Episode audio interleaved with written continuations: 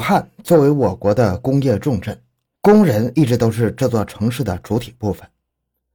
很多企业在上世纪九十年代末还在采用三班倒的运作方式，部分凌晨下班的工人，尤其是单独行走的女工，成了不法分子的作案对象。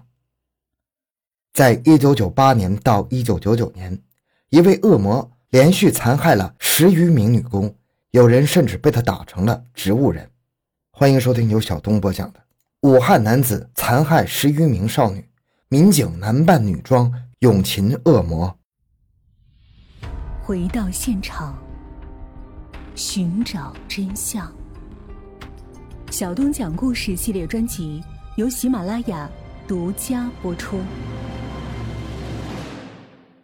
一九九九年五月七日凌晨两点，蔡甸区的女工小青正独自骑车回家。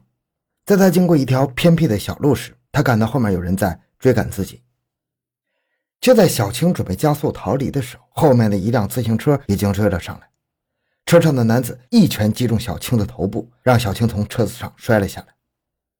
随后，男子将车停在路边，然后用力把小青拖到了路旁的草丛里，欲行不轨。小青一开始还奋力反抗，但是那名男子用石头猛击他的头部，还用泥巴堵住他的嘴。小青知道，如果自己一味反抗，有可能会被活活打死。于是他开始和歹徒交谈，尽量延缓歹徒的动作，等待救援的时机。与此同时，小青还仔细观察了歹人的容貌特征，打算之后向警方报案。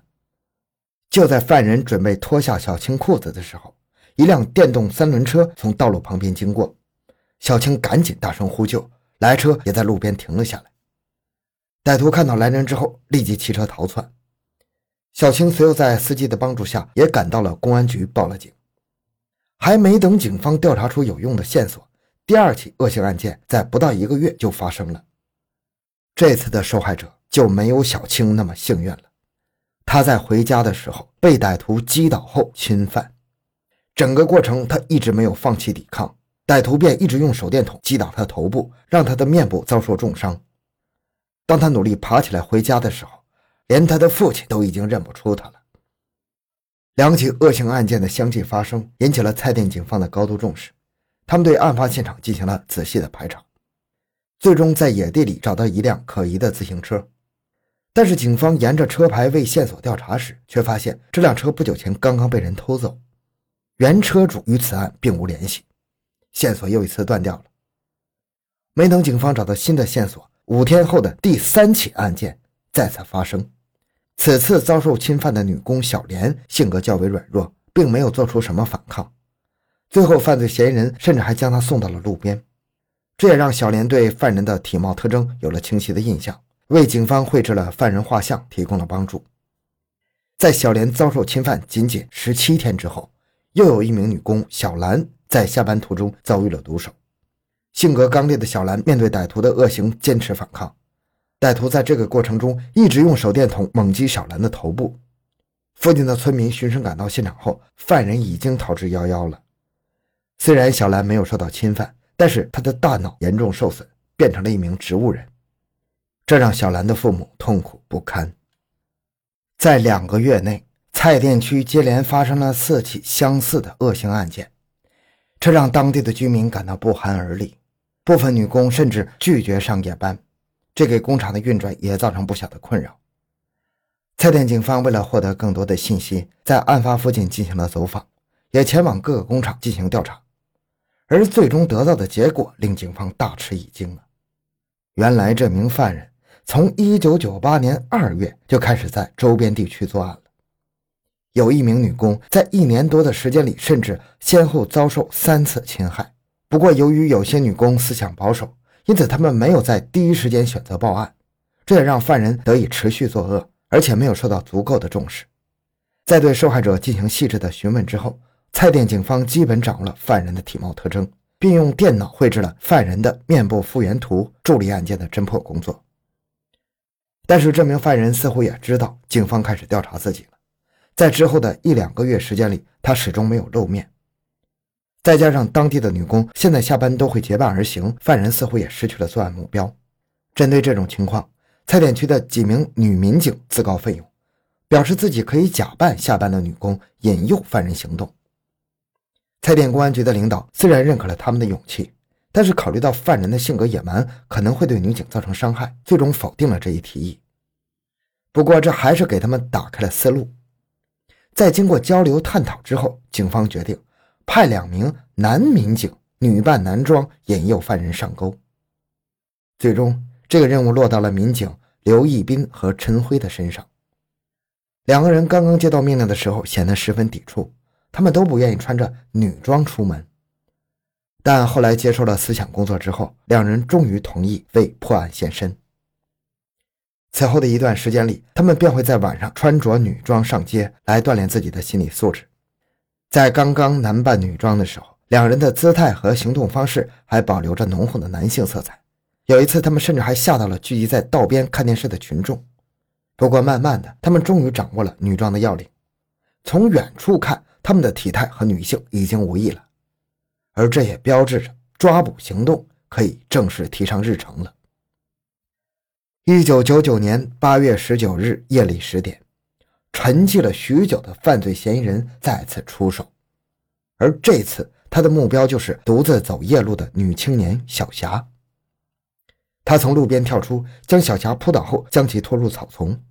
小霞在挣扎的过程中，死死咬住了男子的手腕。男人吃痛后，将压住小霞的手松开，小霞趁机逃到路上，大声呼救。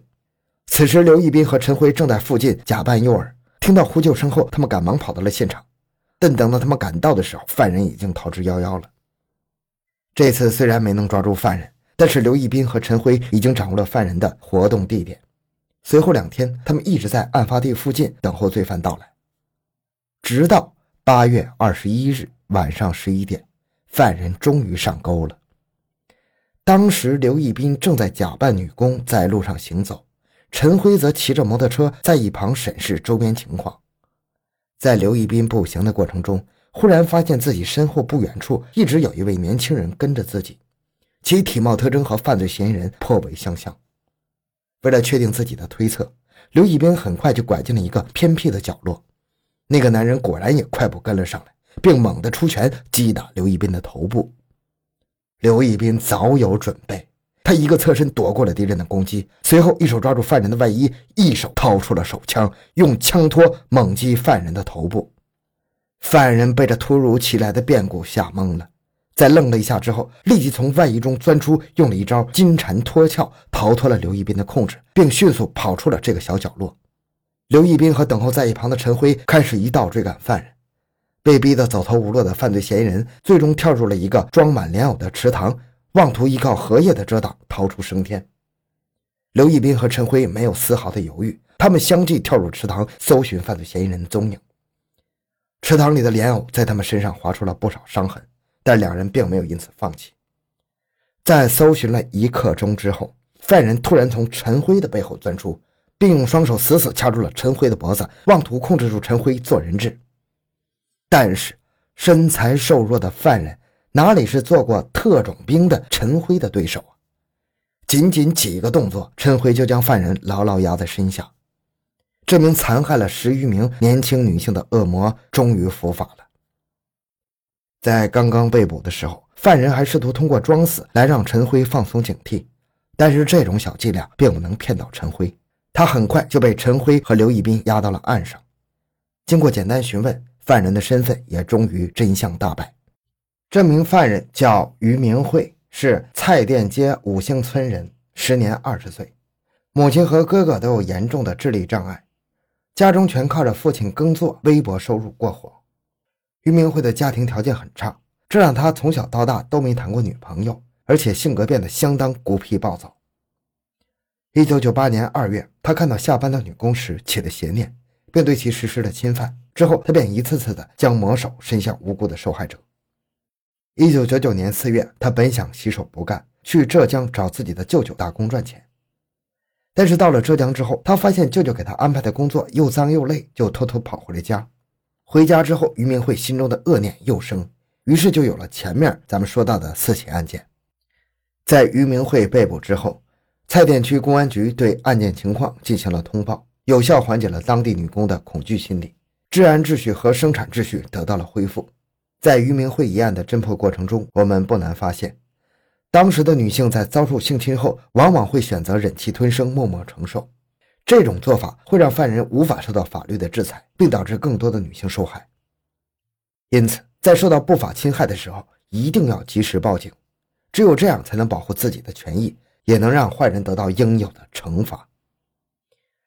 好，今天内容讲到这里。小东的微博账号主播小东讲故事，感谢关注，咱们下期再见。